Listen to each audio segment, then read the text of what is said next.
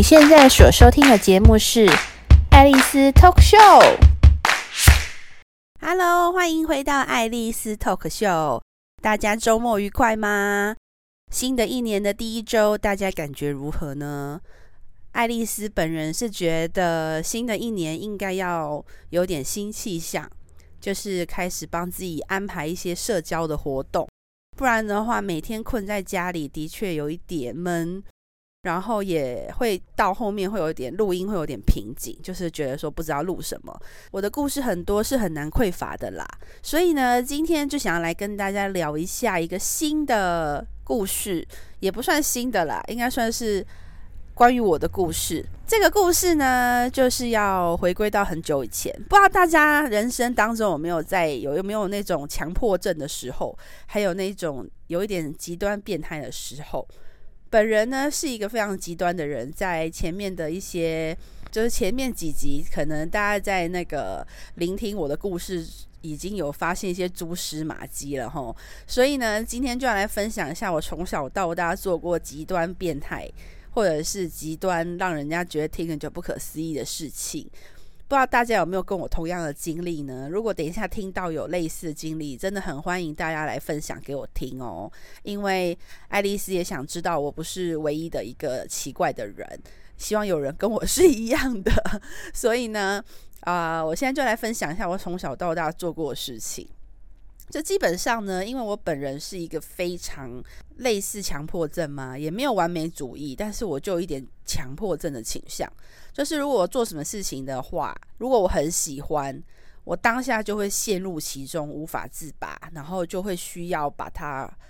完成到一个段落，或者是结束，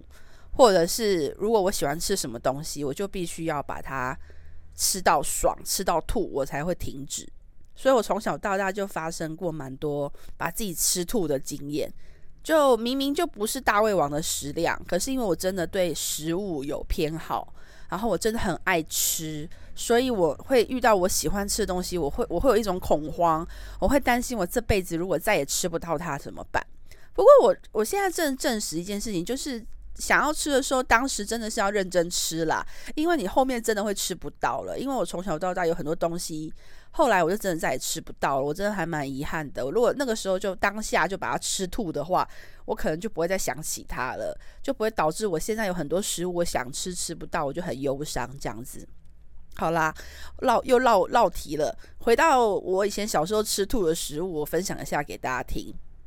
就有一次，我外婆煮了一个鲍鱼粥，她煮的鲍鱼咸粥真的是世界宇宙无敌好吃，我到现在还会时时想起那个味道。可是我当下真的是太喜欢吃了，我们家都是大食王，就吃东西都比较浮夸一点，所以我们每个人吃东西都是用碗公装，就大的碗公汤碗那种碗公装，所以包括我那时候才国小，我也是吃碗公。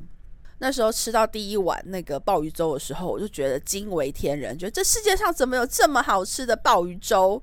就太好吃了。然后我就开始吃第一碗，然后接下来就第二碗，然后接下来第三碗。然后我外婆也是那种，我们家的人，包括我妈，我们家都是属于那种。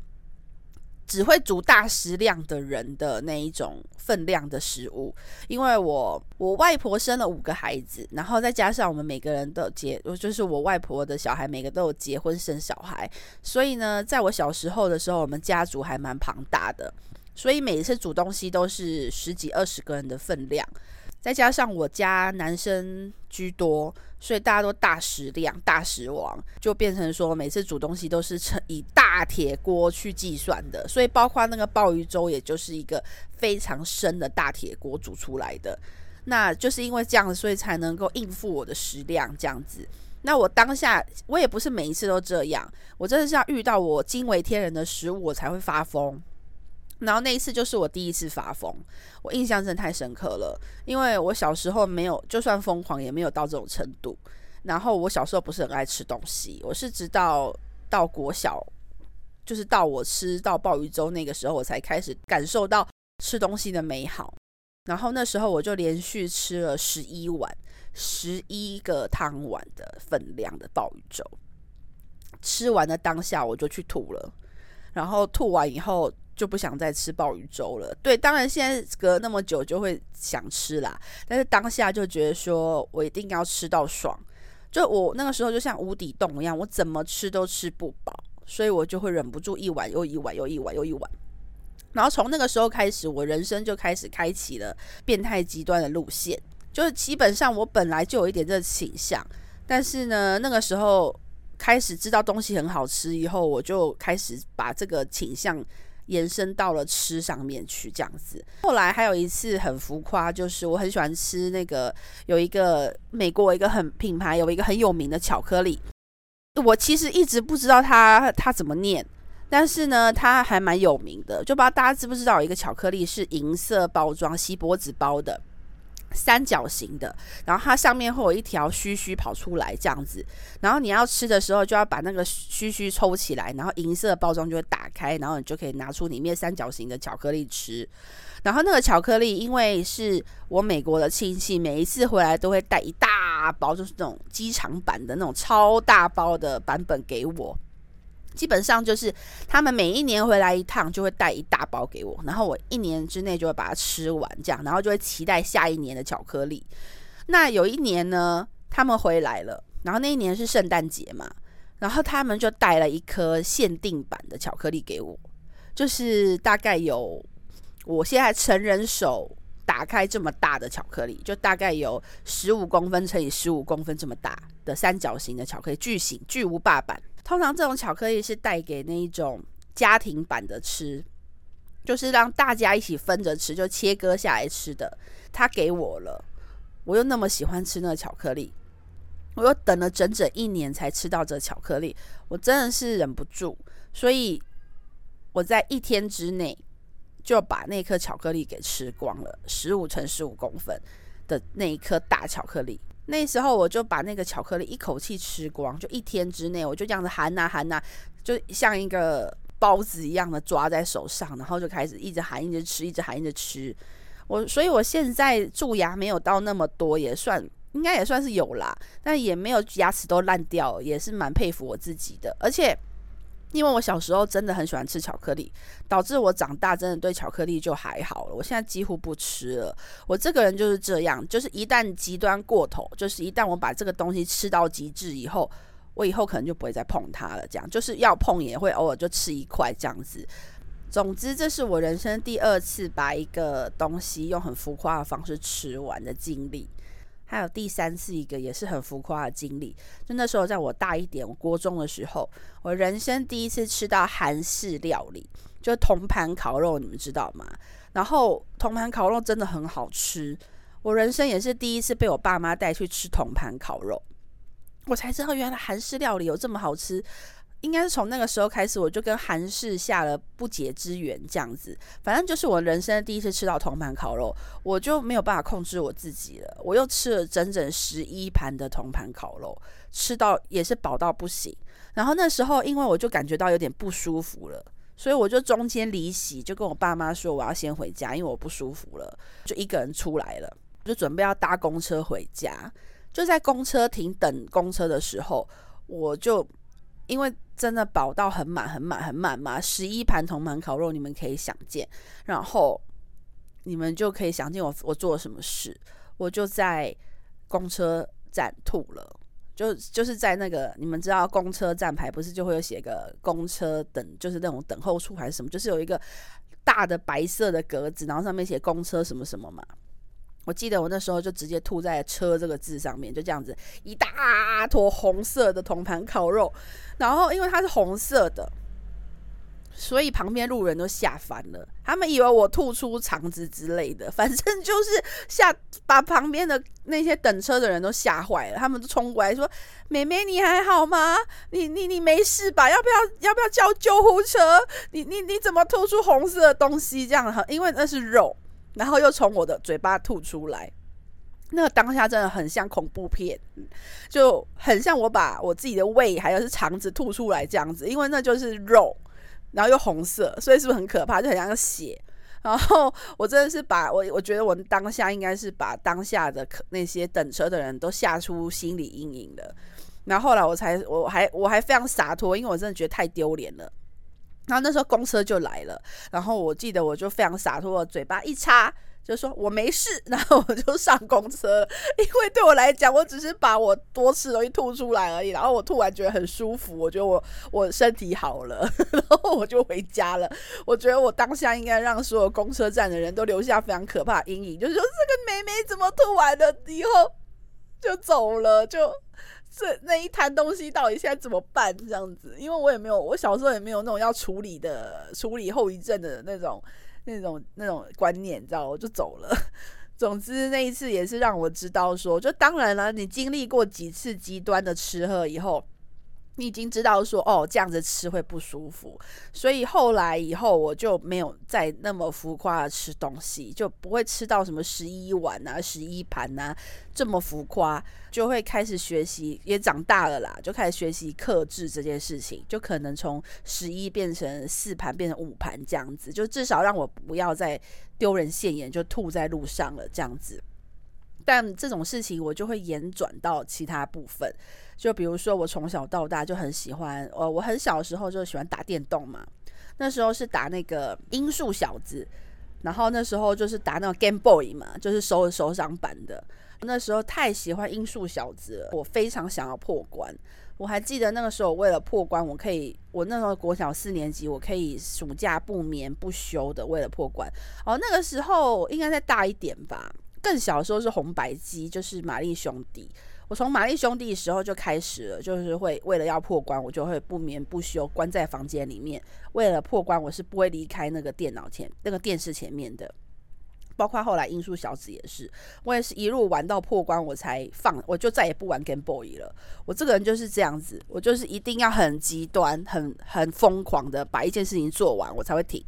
然后后来在长大的过程当中，我又迷上了看小说跟漫画。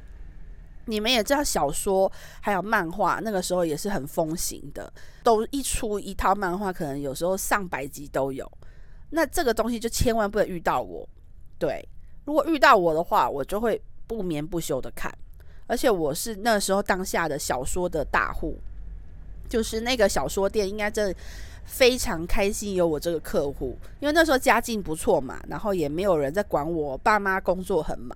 我就钥匙儿童，反正每天回家我都自己一个人，所以也没有人管我在做什么，我就是一个从小就练习独立的孩子，然后也没有人在管我说要干嘛，反正他们那时候就是把钱给我，我要干嘛都可以，所以我就是把它花在，比如说更小时候是花在租录影带上面，租卡通上面。哦，对，这个还不能不提。我小时候还为了猪《乱马二分之一》，不知道大家有没有看过这个卡通，真的很好看，推荐大家再去看一遍。可是我这个人又偏偏有一个强迫症，是我看过的剧，我不会再看第二遍了，因为我它牢牢记在我脑海里，我不会忘记，所以我不会看第二遍，因为我已经知道他们演什么了，我就觉得没有好奇心，我就不会看了。但是总而言之，乱码二分之一也是我曾经疯狂的一部片，然后他他的他的漫画有有完有播完有呃应该说有画完，但是他的卡通没有画完，他卡通画在一个很尴尬的一个地方结束，那个事情我到现在都记得，因为我真的太气了，因为怎么可以不画完？我不知道是为什么他不画完，反正就是当下就让我觉得很痛苦，然后卡通的那个录影带店就就停在那一边。我当下发现说，那个那个录影带店老板跟我说再也租不到乱码二分之一的时候，你们知道我有多痛苦吗？我极端到我就直接在录影带门口痛哭失声，我崩溃大哭，我就在门口，啊，我再也看不到乱码二分之一了，怎么办？我会死这样子。我就在录影店门口崩溃大哭，欸，诶，哭到人家就觉得说我是我发生什么事了。其实只是我再也看不到乱码二分之一的卡通而已。我真的很痛苦，因为怎么可以不演完？对强迫症人来讲，你怎么可以不演完？你怎么可以不画完？你就结束了？这真的太恶劣了，非常恶劣。Anyway，总之这也是其中一个插曲。然后我国高中的时，呃，国中的时候就迷上了小说跟漫画嘛。所以那时候也因为为了要看小说跟漫画，我真的可能也因为压力大，学业压力大，因为那时候国国二国三要考高中嘛，然后大家都很努力。我那个时候在台北念的那个学校也非常的算升学班吗？虽然当我不是呃优资优生，也不是好好学生，就是也不是那种会念书的小孩。但就因为上课也是会被排到就是那种需要升学的班级，然后大家都很努力，可是因为我就真的承受不了那个压力，当时，然后我又再加上我疯疯狂沉迷于小说跟漫画里面，就无法自拔。我记得我国二还是国三，应该是国三吧。我就累积了大概两百多节旷课，然后两百多节病假这样子，我都没有去学校。几乎我就是我爸妈那时候可能也知道我压力太大，尤其是我妈，她也没有说什么，她可能觉得我有一点忧郁还是怎样。但其实我当下也没有忧郁，我只是想看小说跟漫画。其实我是一个活在自己世界的小孩，因为一个人长大，我又独生女，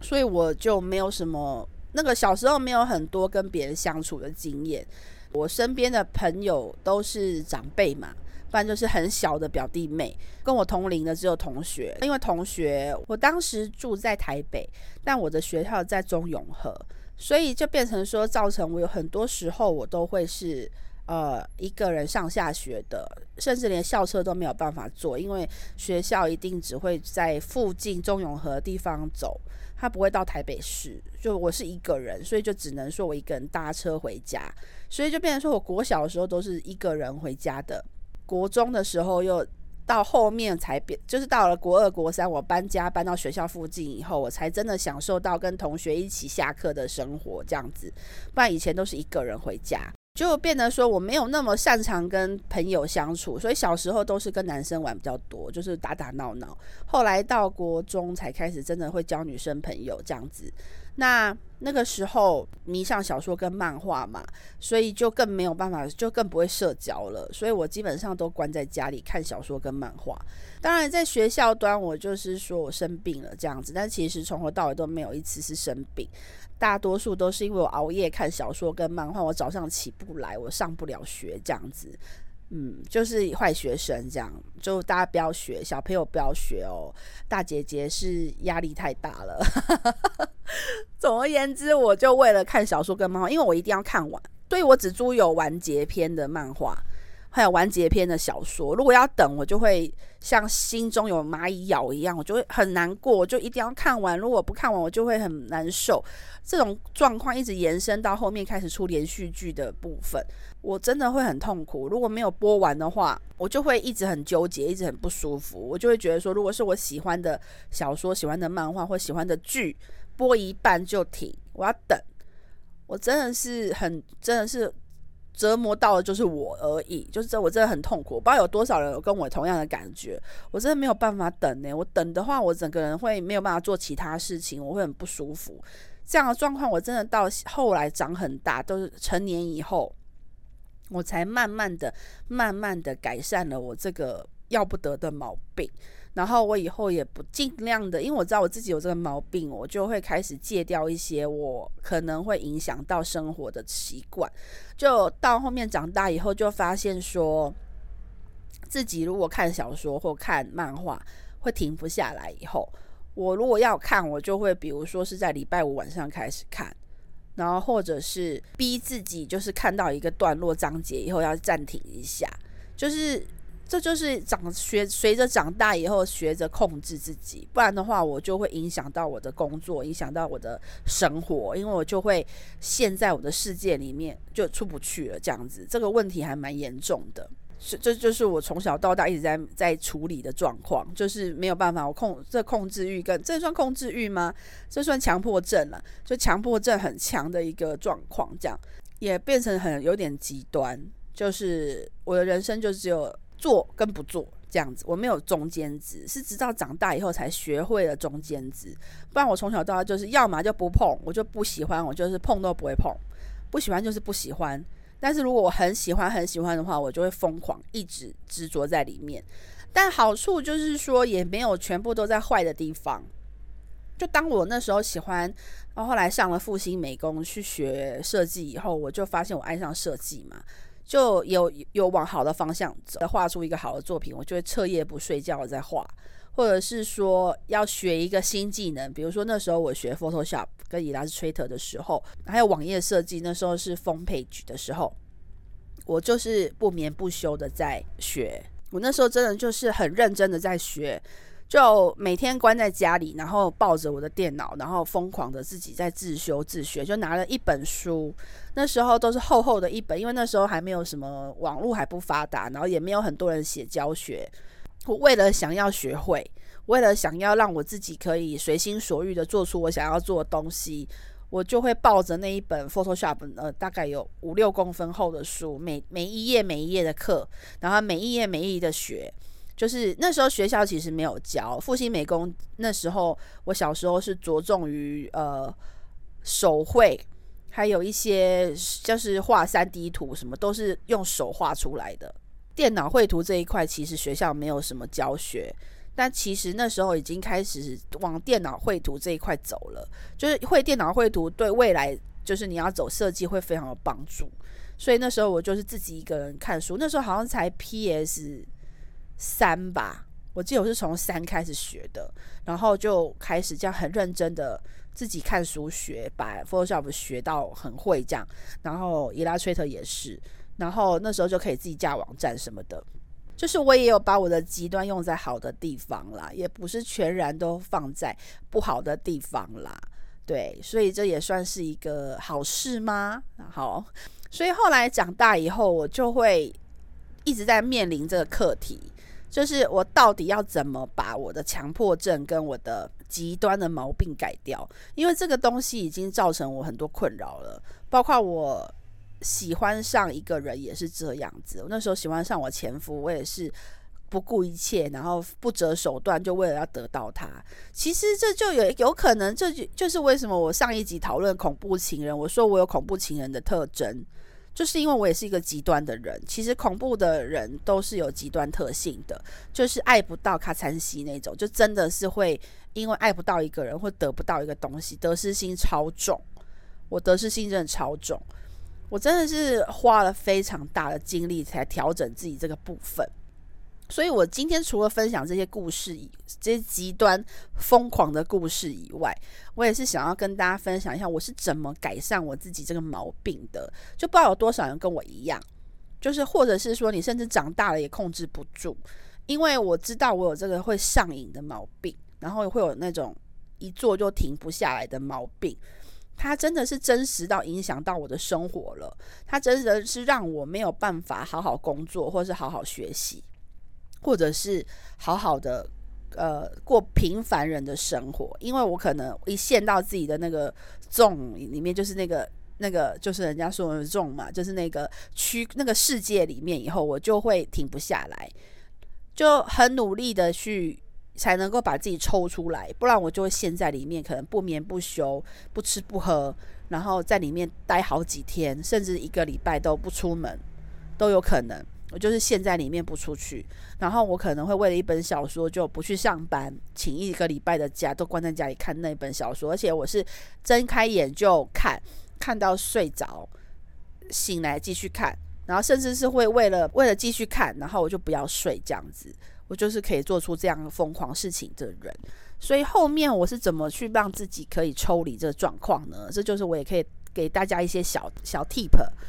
就是让大家可以解决这个状况。因为如果有很多人跟我一样，应该也会有，就是年轻人可能还会有这个状况，就是控制不住自己，然后或者是一些在感情里面，或者是在工作工作狂之类、购物狂之类的，这其实都是类似的状况。就是当你一旦陷入那个瘾以后，你就抽不出来。那我觉得第一个事情就是你要先认知这自己有这个状况。就是我其实有有就是有认知到自己有这个状况以后，我就会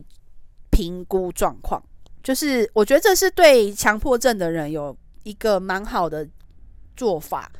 因为我们是这样子的，就是我有发现我的症状是，如果我不开始就没事，对，所以就是我知道我对什么东西会上瘾，然后我知道我对什么东西会控制不住我自己的时候。我随着长大的过程，我当然会开始恢复一点理智嘛。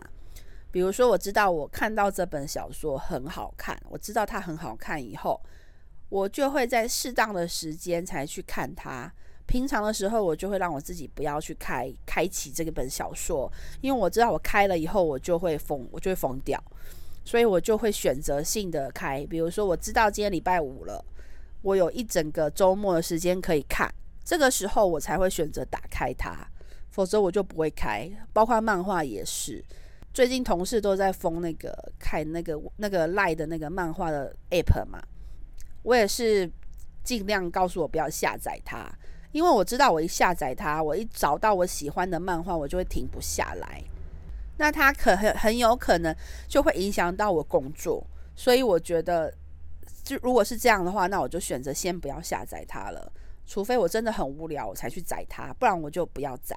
然后追剧也是，我要么就是等剧都播完了我再看，要么就是我除非我就是把它真的当打发时间的事情，我就不能集中注意力在这个东西上面。所以我现在会让我自己在看剧的同时会。